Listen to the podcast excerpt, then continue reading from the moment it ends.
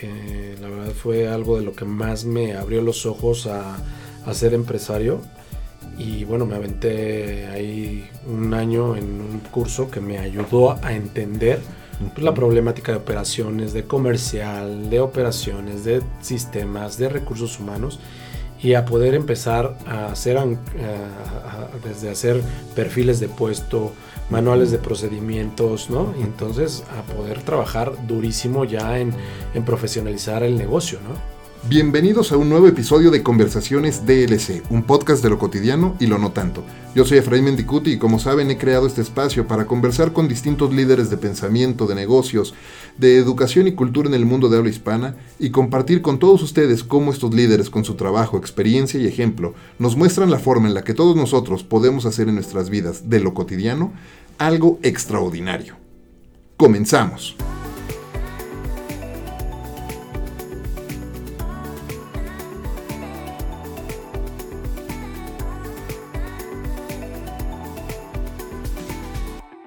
Probablemente es el sueño de muchísimos emprendedores crear una empresa que en el futuro sea lo suficientemente exitosa como para que una más grande los quiera comprar.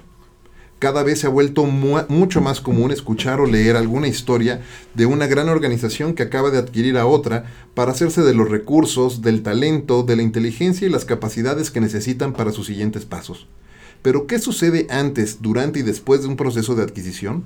Eso es justo el tema que vamos a abordar hoy en el episodio de Conversaciones DLC con mi invitado, el fundador y CEO de Lead Action, hoy CEO de Digitas, Raúl Aguilar. Raúl, bienvenido a Conversaciones DLC. Hola Efraín, ¿cómo estás? Muchas gracias por la invitación y para todo tu auditorio y tu audiencia que, te, que ya te está haciendo muy fiel encantado de tenerte. Gracias por hacer el tiempo eh, de venir hasta acá y poder sentarnos a platicar un rato. Gracias, Efraín. Eh, me gustaría, como con cada invitado, empezar por el principio y me cuentes un poco sobre tu historia. ¿Cuál ha sido todo el camino que has recorrido desde que empezaste al punto en el que estás hoy en tu carrera? Padrísimo. Mira, pues te platico un poquito. Eh, todo dicen que comienza después de un gran fracaso y de cosas difíciles en la vida, ¿no? Y bueno, de ahí eh, empieza mi historia eh, vendiendo autos en Audi insurgentes para poderme pagar la universidad hace más de 17 años. mis padres pasan por una, un problema fuerte en los negocios, teníamos panaderías y mi madre me dice, bueno hijo, ya no tengo para pagar la, la universidad, en eso yo iba a una universidad eh, prestigiosa de, aquí. Y bueno, pues entonces tuve que buscar mis propios recursos para poder pagarme la universidad. Es así que llego a Audi Insurgentes, empiezo a vender Audis y bueno, de ahí este, me di cuenta que, las ventas me encantaban, ¿no? Porque logré vender casi 80 Audis en un mes. Entonces, ¿En serio? Sí, claro. Oh, bueno, la, comisión de esa venta debe haber sido prodigiosa. No, todos los meses hubo un año donde realmente ganaba muchísimo dinero. Y bueno, ganaba más que mi jefe y que todos por las comisiones. Y bueno, me las empezaron a querer bajar y pues bueno, fue, ahí cuando ya empieza la oportunidad de Lead to Action. Empiezo a hacer este emprendimiento en el 2002 se empieza a cocinar y después en el 2003 en el VIPS de, enfrente empezamos a hablar de lo que era el lead generation, que era todo lo que pues, mandar emails, pero que eran un poquito con video y el flash que en ese momento estaba en boga. Eh, y de ahí empiezo, dejo eh, Audi y comienzo Lead to Action con una historia muy interesante porque nuevamente Audi en nuestra vida, en, bueno, en mi vida, vuelve a ser mi primer cliente. Ah, sí. pero ya en el corporativo. No, en, sí, sí, o sea, ya vendía Audis ahora, pero de forma digital con Lead to Action, ¿no? Entonces ahí empezamos ya a desarrollar toda la parte digital con Audi, que fue desarrollo de campañas de banners o newsletter, eh, empezar a hacer todo el CRM de, de Audi. Y pues fue un journey muy interesante porque también cuando empezamos a hacer todo el lead generation, eh, nos dimos cuenta que muchas empresas pues no sabían qué era, ¿no? Por habíamos, te hablo que en el 2003 más o menos había 9 millones de usuarios digitales, bueno, en Internet, cuando hoy pues ya tenemos casi ochenta y tantos. Entonces te hablo del potencial de lo que venía haciendo. Y bueno, pues era el Messenger todavía, ¿no? Entonces le acabamos de poner su calaverita en, en este pasado primero de noviembre Pero pues bueno, hemos visto pasar, crecer, eh, eh, caerse, cerrar muchas empresas. Y pues bueno, nosotros empezamos a generar, pues eran dos cosas, era generación de demanda y retención de, clientes. Y bueno, nos dimos cuenta también en el, en el camino que todas las empresas pues empezaban a desarrollarse los websites. Eh, nos fuimos con el padre de la usabilidad de Inglaterra a tomar un, curso y también hicimos los primeros CMS que hicimos nosotros en, en .NET para empresas como Mave y bueno, algunas otras más, que hicimos casi más de 30 portales ¿no? a todo nivel Latinoamérica y pues comenzó todo ya el desarrollo del negocio. Para, para los que nos están escuchando, CMS es Content Management System para, para por si por ahí hay alguien que no está muy familiarizado con el tema. Mm. Oye, algo que me fascina de tu historia y te tengo que preguntar, eh, una pausa rápida, es, empezaste vendiendo autos. Sí, claro. Y estabas yendo, en el, dijiste, en el VIPS de enfrente a hablar de lead generation, todavía no con lead to action, sino todavía eh, vendiendo autos. Lo que me fascina es el pensamiento de cómo empezar a generar eh, leads a través de esfuerzos en línea y, era 2003. Me encanta, me encanta tocar ese, eh, ese punto porque yo me acuerdo, yo en, ese entonces, eh, bueno, en, 2000, en 2003 estaba haciendo Lead Generation, pero para Walt Disney Parks and Resorts, para, para llevar turistas allá, pero antes de eso para Ford, justo. Claro. Y era un tema realmente muy, muy poco entendido. No, claro, te hablo de que lo que hoy o hace cuatro, tres, cuatro años empezabas a ver funnels de conversión, este, ¿no? que ya venías de impresiones a, a, este registros, de registros a leads y leads calificados y layer 1, layer 2, layer 3. Pues este, esta conversación nosotros la traíamos desde hace 16 años. Entonces, o sea, ya cuando hoy me hablan de performance, ya digo, bueno. Oye, pero ese pensamiento, a, lo que quiero llegar y la pregunta que te quiero hacer, ese pensamiento tan entendido y tan, tan bien definido, ahorita hablaste incluso de los layers, ¿no? de, los tipos de, de, leads que estás llevando y en qué momento del funnel están eh, entrando. Eh, ¿Lo desarrollaste por haber estado en ventas? Sí, yo creo que, mira, lo que te digo es, todas las historias que a veces no son buenas, pero que te van formando. Eh, mi carrera se ha ido formando, una por esto que hicimos la parte de ventas en, autos, ¿no? Que siempre te decían cuántas visitas entran a la concesionaria y de las visitas de la concesionaria cuántas vas a convertir en clientes, ¿no? y que empiezas a, a, tener en el frente de la batalla y que entiendes cómo es un proceso comercial. Eh, a llevarlo a la parte digital fue para mí algo, o sea, muy rápido, ¿me entiendes? De entender. Y bueno, ahí fue cuando yo tomé la experiencia y bueno, una de las cosas que también me ayudó mucho, em, el que hoy, el que en ese entonces era nuestro director de carrera que se llamaba eh, Jorge Fabre y su hermano Fernando Fabre. Fernando Fabre hoy es el director de Endeavor, pero en Estados Unidos. Eh, fue en, México hace como 3, 4 años. Él desarrolla una cosa que se llama la tecnoempresa. Y nos empieza a meter el ADN donde dicen, chavos, viene la tendencia de digital, todo va para digital. Empiezan a desarrollar cosas digitales y fue muy chistoso porque compramos dos, tres dominios y después los vendimos en buena lana, ¿no? Entonces, eh, sí te puedo decir que iniciamos en un proceso muy interesante cuando empezaba todo esto. Había muchas eh, empresas que nos tomaban como, a ver, chavito, en ese, en ese entonces todavía era joven, nos cerraban la computadora y nos decían, vete de aquí, o sea, esto el internet no va a servir, ¿no? Eh, y más con los procesos tan difíciles que y los datos como los, los, hablábamos en ese entonces, pues se les dificultaba.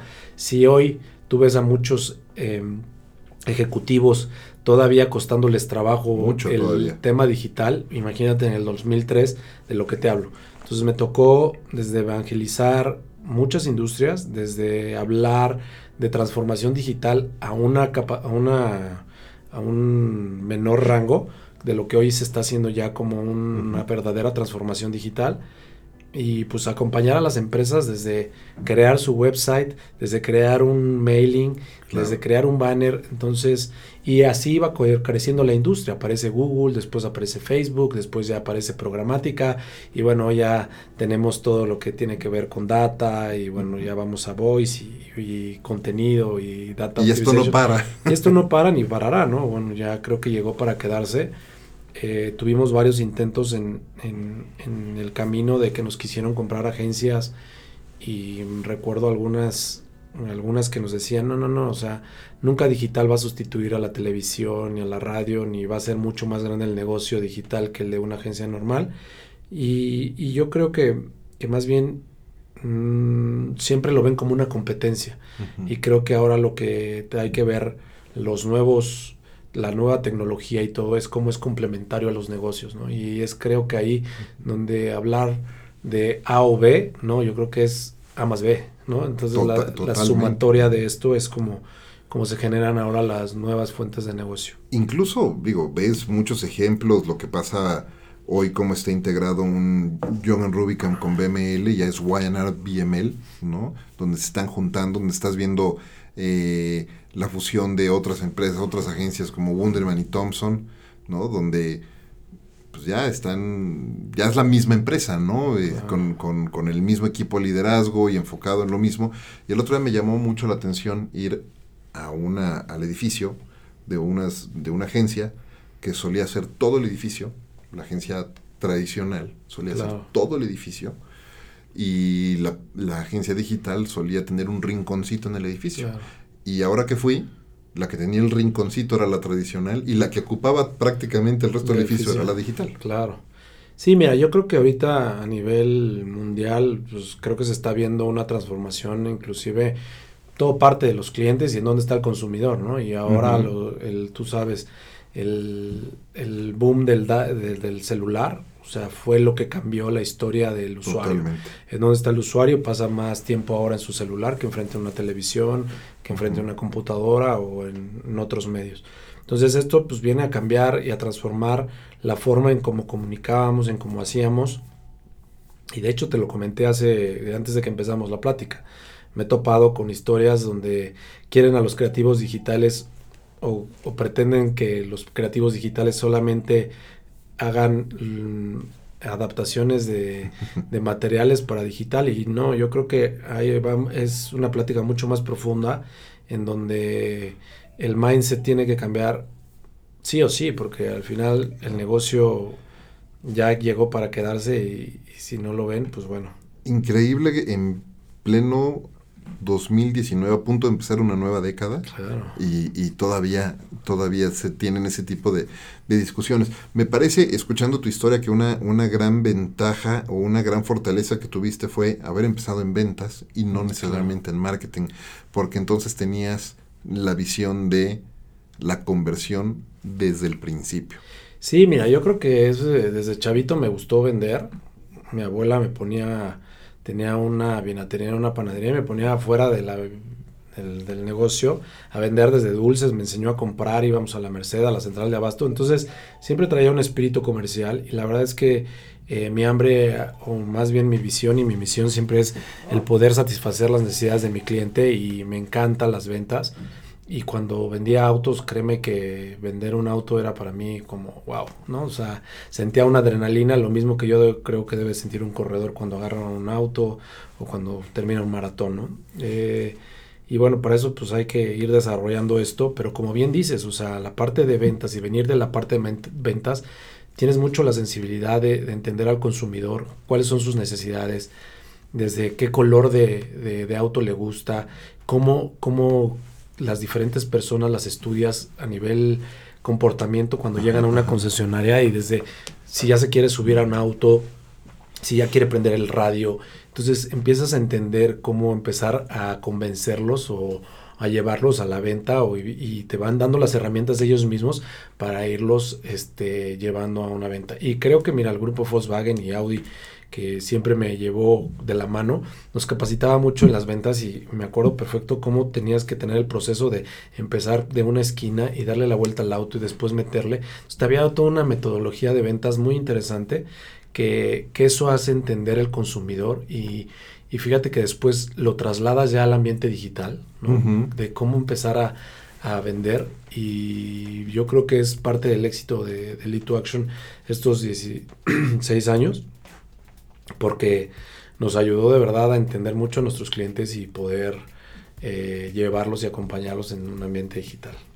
Oye, eh, hablando de, todo este proceso y hablabas de cómo has eh, de alguna manera trabajado desde el principio en este proceso de transformación digital, el otro día yo daba una plática y, les decía, me parece que son como tres fases las que hemos vivido, ¿no? La, por ahí de mediados de los 90, finales de los 90, que era la adopción digital, o inicios de los 2000, que era la adopción digital, donde pues había muy pocos usuarios y muchas marcas pensaban que era suficiente tener un sitio en Flash y se acabó.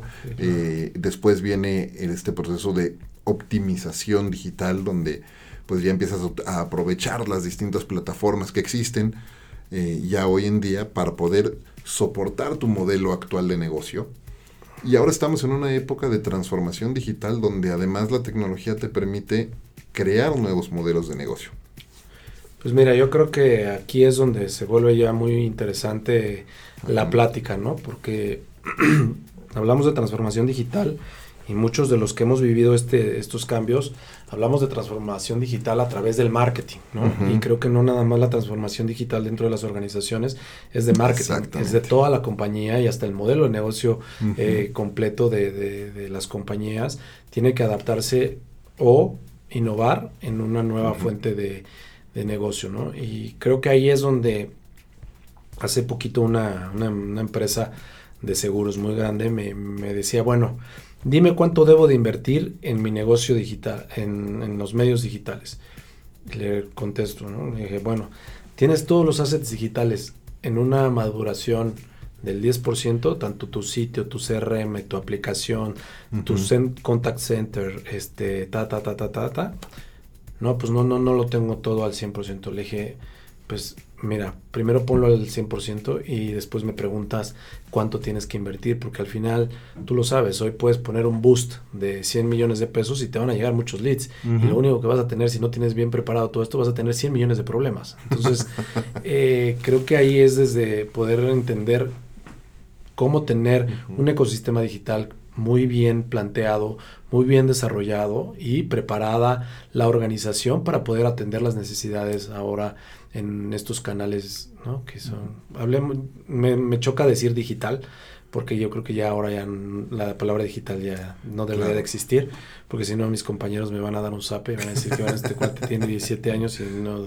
y, sigue hablando, ¿no? Oye, déjame, déjame hacer un cambio de carril rápidamente para luego regresar al tema de eh, de, cómo ir creciendo como organización hasta que eres adquirido por, por otra organización. Pero antes de llegar a ese punto, eh, como emprendedor, una vez que lanzas Lead to Action y empiezas a tener nuevos clientes y empiezas a ayudar a distintas marcas a, pues, solucionar sus retos de negocio, eh, ¿cómo fuiste pensando en cuál es el talento que tendrías o tenías que integrar a tu, a tu equipo y cómo lo tenías que desarrollar, precisamente pensando en esta transformación. en el 2003 empezamos con tres personas, que era un programador, un diseñador y un copy. El diseñador hacía un poco flash, el de tecnología nos creó un motor para hacer envíos masivos de emails en el SMTPs y todo esto. Y el copy pues hacía todas las cabezas y todo. Eh, Así es como iniciamos eh, para hacer esto de lead generation y, toda la parte de retention. Y, poco a poco también en los perfiles de puestos se fue transformando todo el negocio.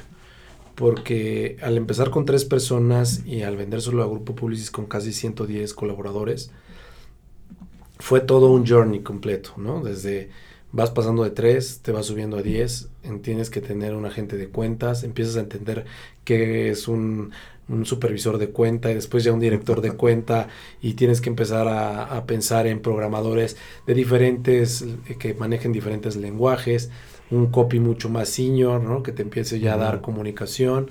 Y bueno, pues que te, que te hablo de ya toda la parte de diseñadores, pero diseñadores cinéticos, pero que no serán cinéticos, entonces empezó como pues es un journey súper mm, súper chistoso porque tampoco creas que había mucho talento en ese momento que manejara los temas digitales, ¿no? Entonces, si de por sí ahora es difícil encontrar talento digital de calidad, en ese momento pues imagínate cómo era. Entonces, nos tocó una fase muy interesante donde nosotros tuvimos que desarrollar nuestro talento digital, desde capacitar a nuestro talento digital.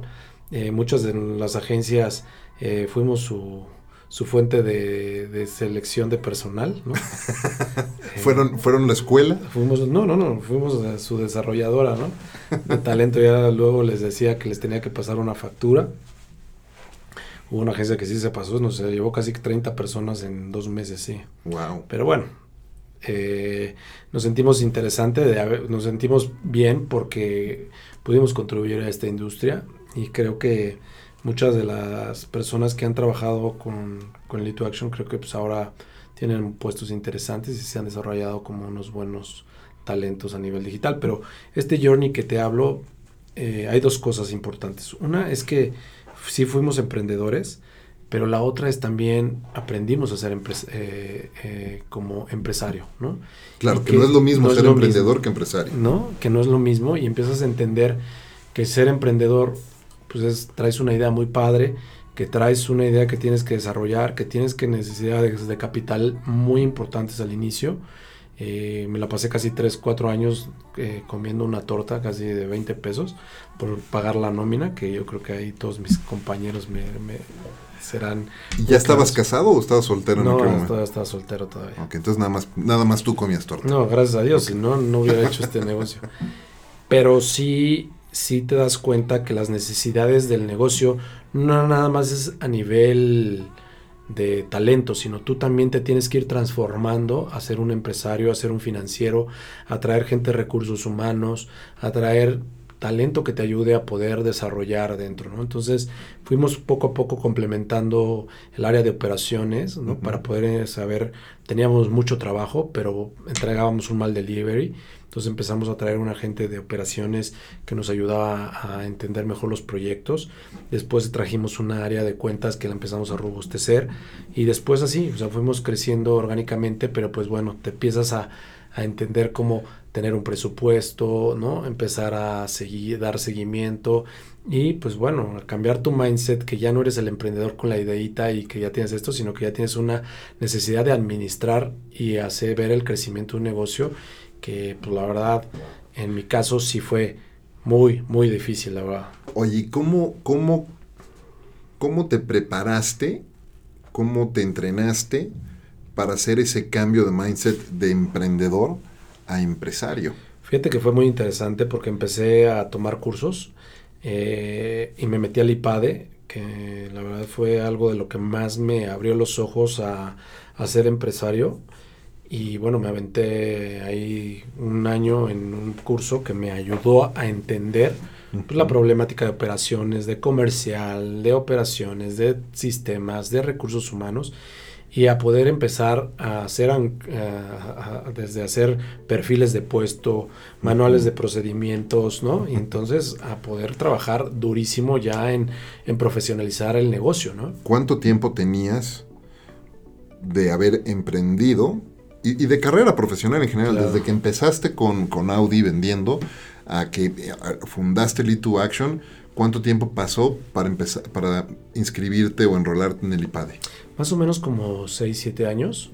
Eh, mi jefe que estaba en Audi en ese entonces me hablaba mucho del IPADE y después, pues en, en la carrera me algunos empresarios me dijeron, métete al IPADE, te va a ayudar y, siempre estuve como muy ávido de traer como gente que me pudiera eh, asesorar. Como emprendedor siempre estás solo, tú lo sabes, ¿no? y es muy difícil que en esta carrera alguien te quiera ayudar porque nadie te pela. Bueno, ahora ya hay un ecosistema mucho más robusto y que ahora ya... Ya hay una comunidad. Ya hay una comunidad y ya la gente entiende y quiere ayudar y ya vieron que las las empresas tecnológicas pues sí son empresas capaces de poder generar un buen negocio y pues bueno, me, me rodeé de, de, dos, tres personas que me ayudaron en el camino, entre ellas Pancho Cárdenas papá y bueno, Pancho Cárdenas Jr. también.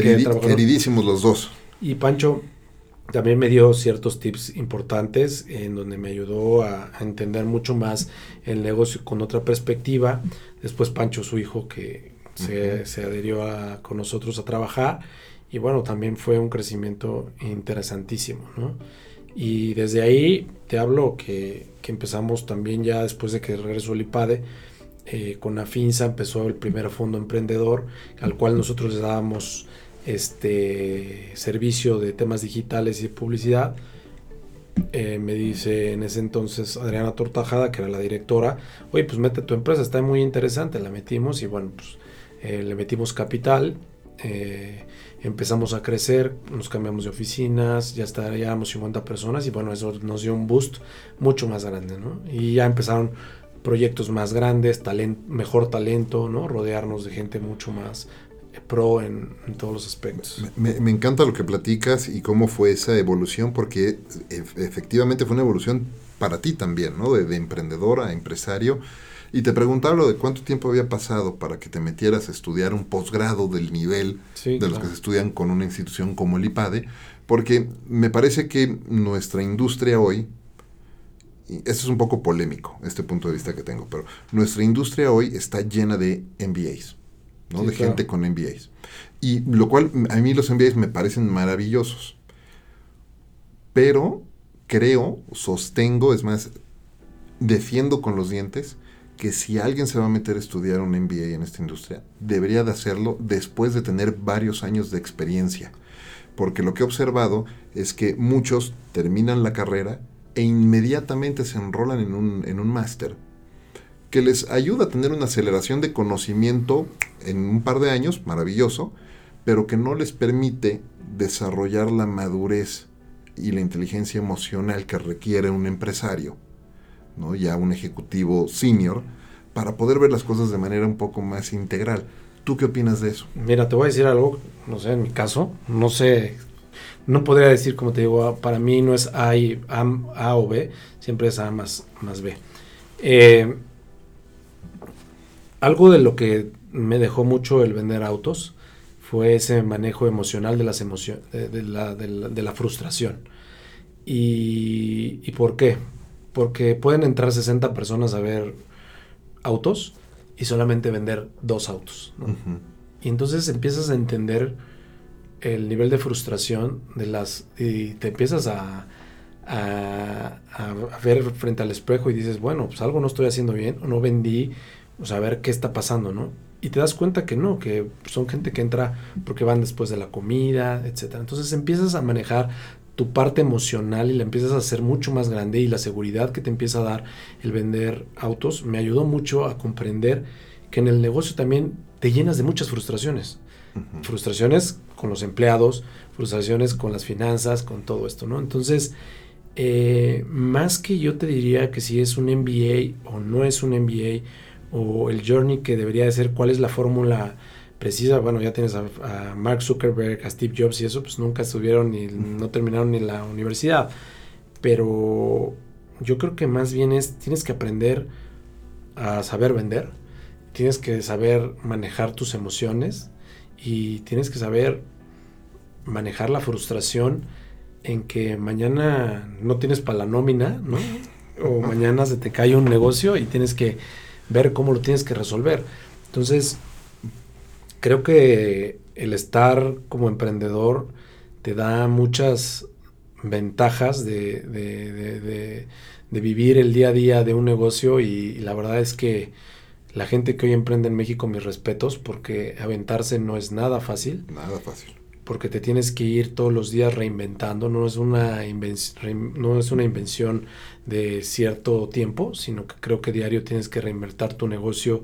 Y más en la parte digital, bueno, en esta parte de negocio que nos toca ahora liderar, pues todo el tiempo están saliendo cosas nuevas.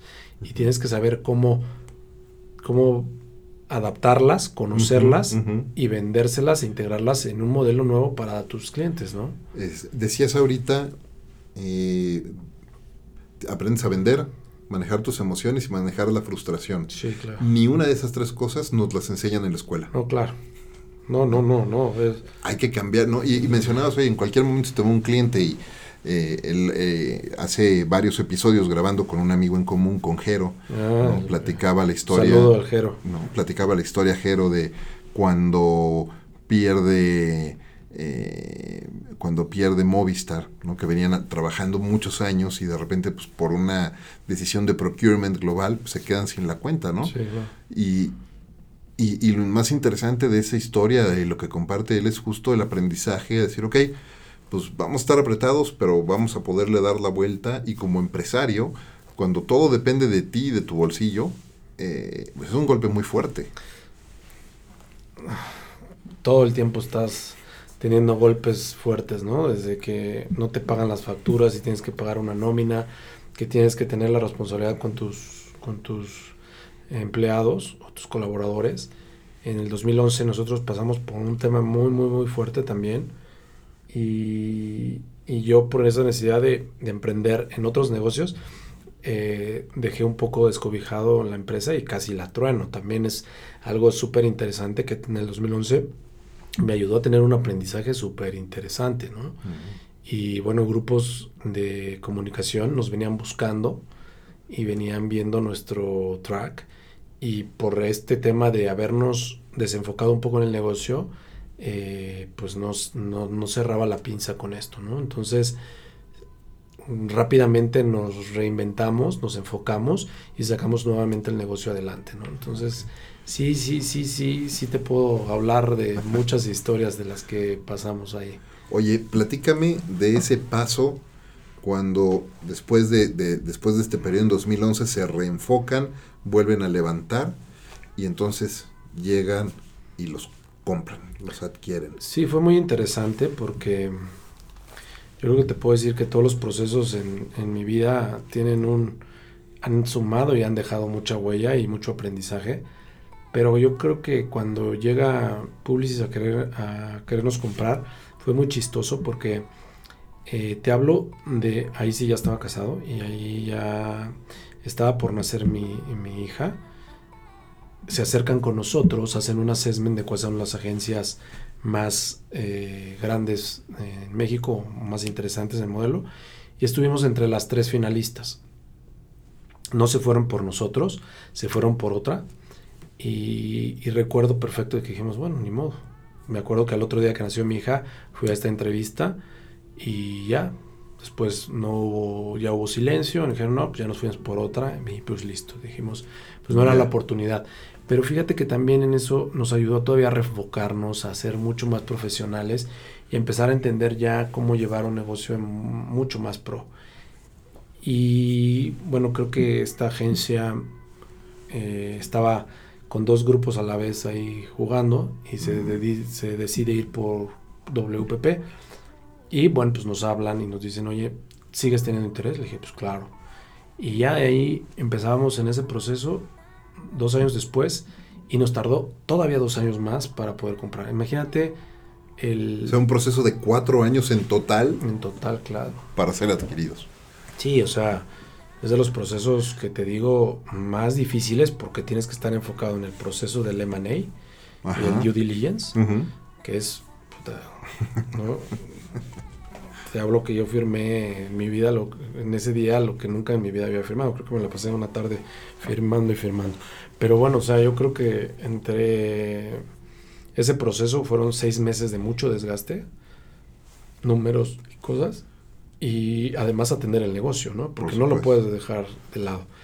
Y bueno, ahí hubo un silencio en el 2013 y a principios del 2014 empiezan nuevamente las pláticas y cerramos el negocio el 20 de junio del 2014. Fue un proceso de más de cuatro años, entonces Ujú. sí te puedo decir que fue un aprendizaje, mm, o sea, Qué increíble. tiempo. Pero bueno, o sea, llevo creo que 17 años aprendiendo y, creo que nunca hemos dejado de aprender ni vamos a dejar de aprender. Y los que estamos en este mismo rubro, creo que todos los días aprendemos algo nuevo y, y creo que tenemos que tener la capacidad para, para estar adaptando al nuevo conocimiento. ¿no? Oye, ¿cómo, cómo ha sido tu, tu evolución? Primero, nuevamente, de, de, tener toda la visión de ventas, a la visión de emprendedor, a la visión de empresario y después a la visión corporativa, porque ahora tuviste que eh, dar otro paso en esa evolución para no nada más ser el empresario que administra y lidera su organización, sino también el corporate guy, ¿no? Porque pues ya ahí ya, una vez que estás en una corporación, hay ciertos reglas de negocio y ciertos criterios y, y, cierto, no te puedes salir del carril de alguna manera. Sí, ¿Cómo fue, tu evolución? Fue muy chistoso, la verdad, porque pues después de 13, 14 años viniendo, no, no, fueron 12 años este, trabajando solo, con tú tomando las decisiones y bueno, con tu EPI, junto con tu equipo, el, el, ver ahora, pues, ¿no? O sea, una parte corporativa, adaptarte a, a relacionarte con otros peers para poder tomar las decisiones de tu negocio, pues no, no es nada fácil, ¿no? Entonces, desde tener un PNL, de empezar a, manejarlo mucho más estricto, donde tienen ya ciertos indicadores muy marcados de cuánto tienes que gastarte en gente, cuánto tienen que ser los ratios, ¿no? Para poder no pasarte. Y que al final adaptarte a eso creo que es lo más difícil que hay en, en el mundo, ¿no? Porque es traen sus, sus, sus, partes bondadosas y muy lindas el tener eh, la parte corporativa porque nos ayudó mucho a crecer, a consolidar y a todo este expertise exponenciarlo. Eh, nos preparó creo que para poder manejar ahora todavía más la organización, a sacar como buenas prácticas de ellos, pero también el adaptarte a esta frustración, mm, no nada más de una venta, sino adaptarte a la frustración de si alguien te dice no vas a gastar, pues no gastas, ¿no? Oye, pero pues esto se necesita. Y yo qué le digo a mi gente, si mi gente está acostumbrada a que yo le dijera que sí le voy a aumentar el sueldo, y aquí no era de, pues bueno, no es una decisión tuya, es una decisión del, del corporate, ¿no? Entonces, sí tuvimos que, aprender mucho las reglas y las aprendimos como la como cuando tu abuelita te enseñaba las tablas, ¿no? Que tenía que tener...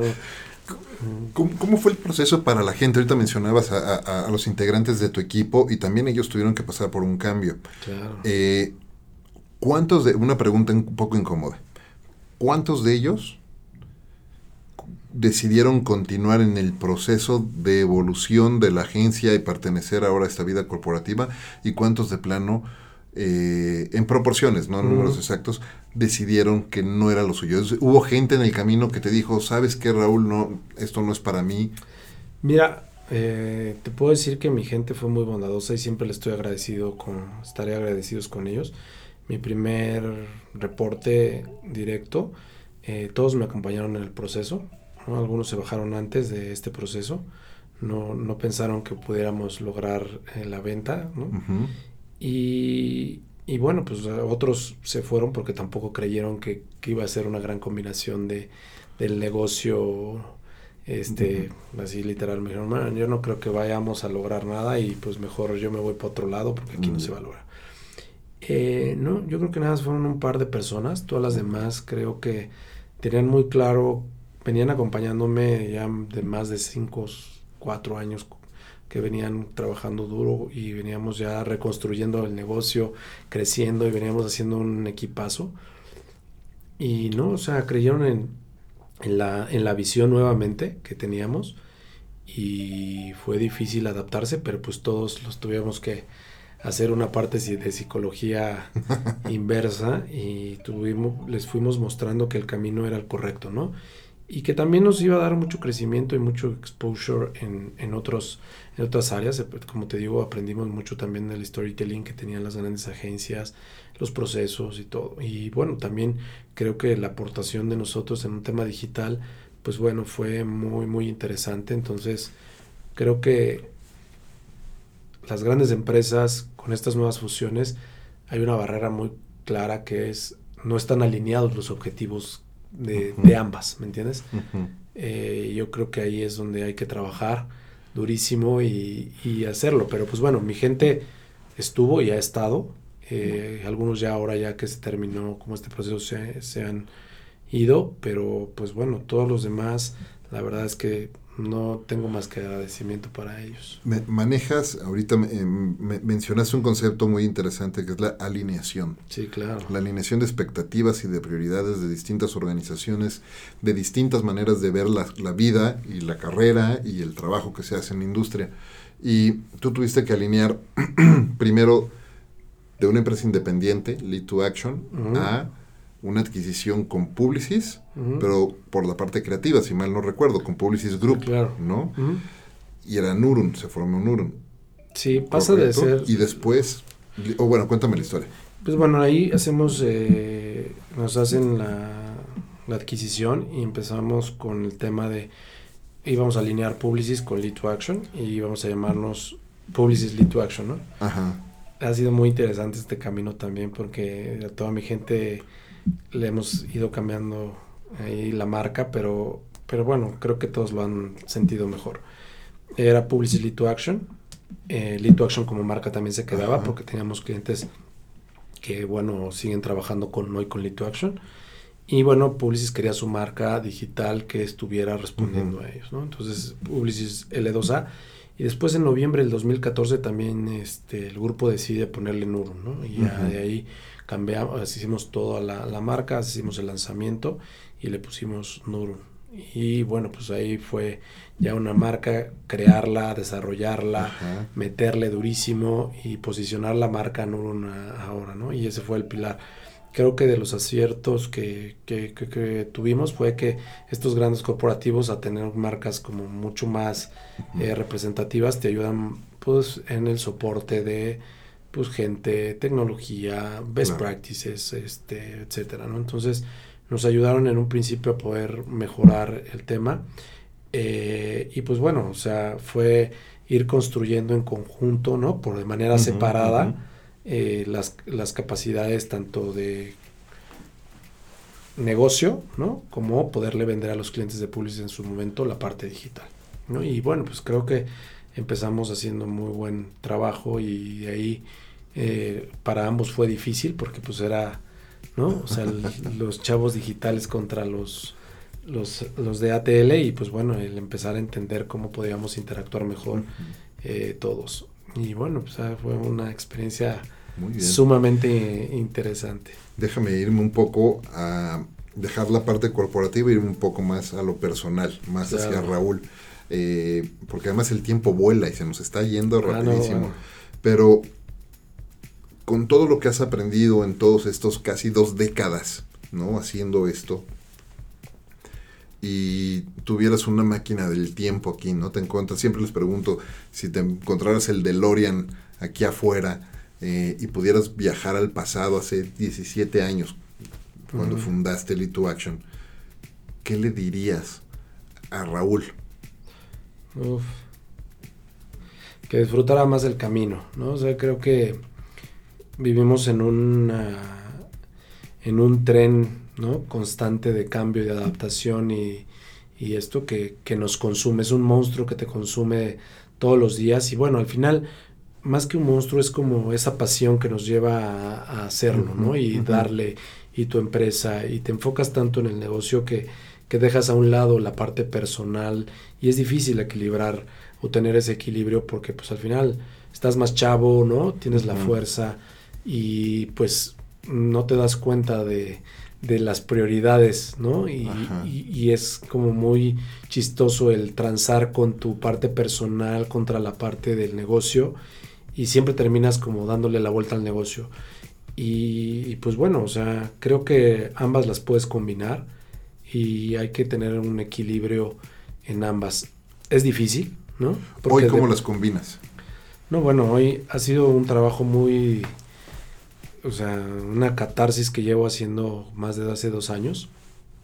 Hace poquito fui con un médico que por medio de una fotografía te lee el iris de la, del ojo y te dice cómo estás a nivel este, físico, ¿no? Y me dice, amigo, tú eres como un cocainómano que te has metido coca como cinco años. Y le dije, ¿por qué? Me dice, porque tu sistema nervioso está alerta todo el tiempo, ¿no? Entonces me dijo, tienes que empezar a a empezar a meditar más, a, tranquilizarte y a llevarte la vida más tranquila. han sido momentos en mi vida personal muy difíciles estos últimos dos años, pero pues al final entendí después de todo ya una, una un reposicionamiento como esta parte de las águilas que, que, dicen que a los 40 años se tienen que... Cambian plumas. Plumas, este, las garras y el pico. Eh, ha sido una nueva transformación en mi vida y pues bueno, ahora con muchas ganas de poder equilibrar esto y, y poder este, vivir en un, una armonía mucho más este, equilibrada, ¿no?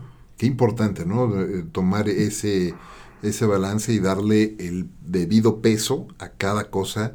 Y sobre todo, ¿sabes qué? Yo, yo siempre lo platico cuando tengo la, la, oportunidad de hacer alguna sesión de coaching con alguna persona y, y ayudarle eh, definir cuáles son nuestros no negociables. Es decir, cuáles son esas cosas que, que no vas a, que no estás dispuesto a sacrificar en tu vida personal por ninguna razón, ¿no? Por ejemplo, la familia, tu salud, etcétera. Y claro, eso no quiere decir que no puedas ser flexible y decidir un día, bueno, tengo que dedicarle hoy más tiempo al trabajo o a este negocio, lo que sea, por X razón, pero no lo haces todos los días, ¿no? Porque estás guardando ese balance con tus no negociables, ¿no?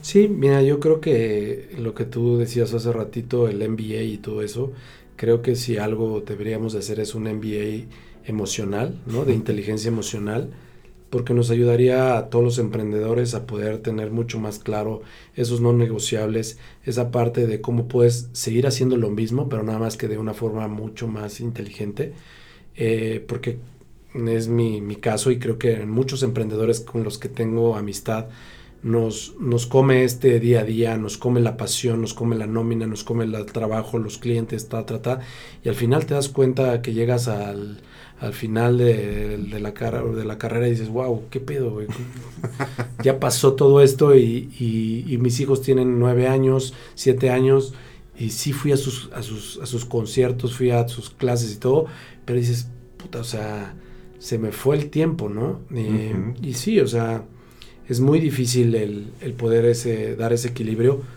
Eh, creo que eh, el otro día leía las tendencias mundiales de la de lo que vienen las industrias y una es la parte de cómo ser feliz y la, el equilibrio, ¿no? Que pues de ahí emanan las enfermedades, ¿no? Los divorcios, etcétera, etcétera.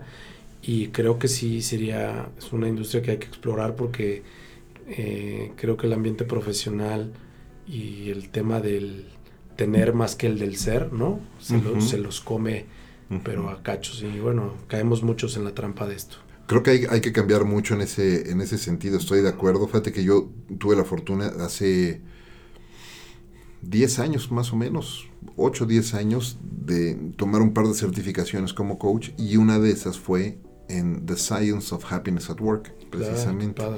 Y entonces empiezas a, a, ver de alguna manera, una manera, de, una óptica distinta, muchas de las dinámicas de, de, trabajo. Entender ese tema, ese concepto que te decía de los no negociables, entender el manejo, eh, el darle la debida proporción a los problemas, ¿no? Versus este, cuando de repente nos tomamos mucho eh, muy a pecho algunos problemas en el trabajo, cuando realmente pues son problemas de trabajo y nada más. Y el, el, otro día un buen, un buen amigo de la industria me decía, me decía, no sé por qué nos preocupamos tanto, lo que estamos vendiendo es publicidad.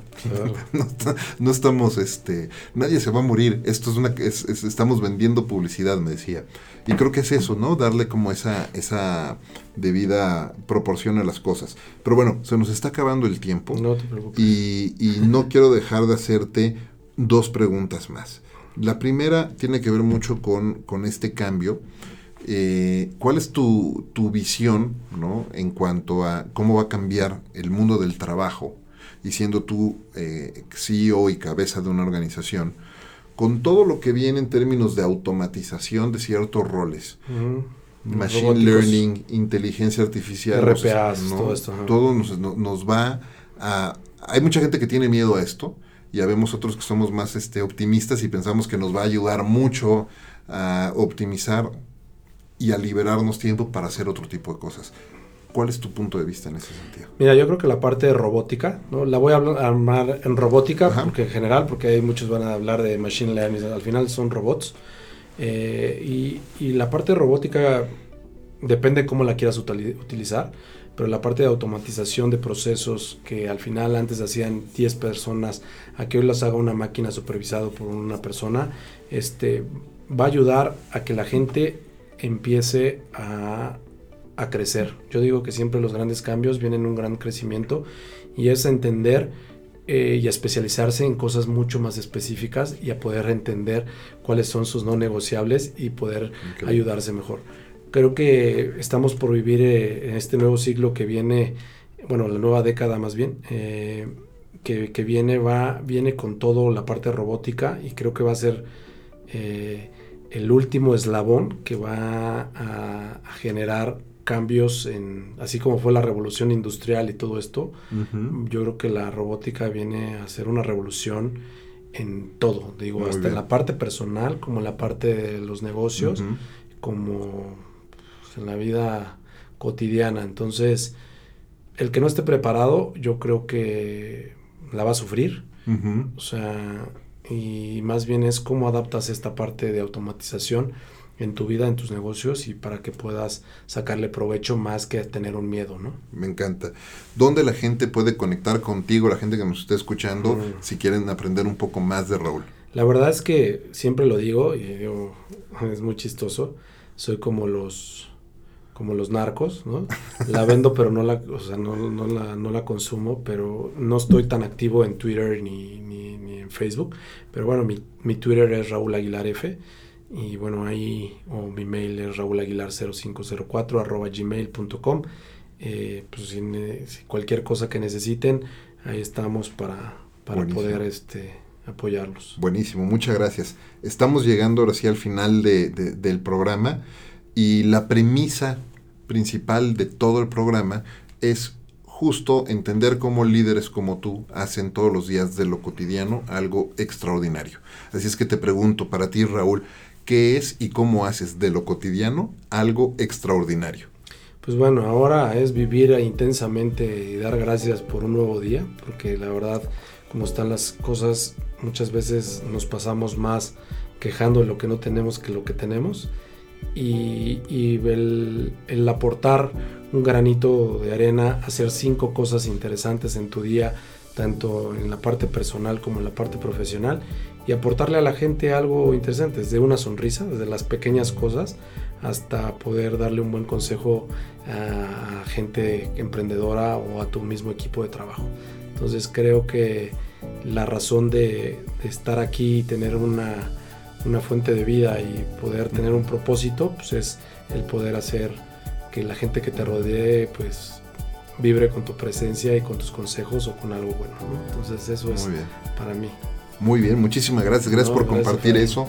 Gracias por acompañarme en este episodio. Antes de despedirnos, quiero hacerte un breve, rápido reconocimiento por el trabajo que has hecho. Me encanta la historia, cómo de, empezar a entender el mundo de las ventas y cómo es un proceso de ventas, cómo has construido todo, toda una organización y cómo lideras hoy una organización también en ese sentido. Así que muchas gracias, muchas felicidades por eso. Muchas gracias a ti. Este, creo que el proceso, el viaje ha sido muy, muy de altas y bajas, pero siempre con un constante aprendizaje y bueno, hay que movernos desde eh, en lugar de sobarnos la herida, mejor ver el aprendizaje movernos al lado del aprendizaje y poder entender que la vida así es y hay que seguir aprendiendo. Muchas gracias por tu tiempo, muchas gracias por invitarme y pues ha sido una plática, un flashazo de mi vida en 45 minutos. No, muchísimas, muchísimas gracias. De verdad que eh, aprecio mucho tu tiempo. Fueron 54 en total. Ah, eh, te agradezco mucho. Muchísimas gracias a todos ustedes por escucharnos también. Igual como todas las semanas, muchísimas gracias al mejor café de México, Ricolto Café, por acompañarme en esta aventura de vida todos los días.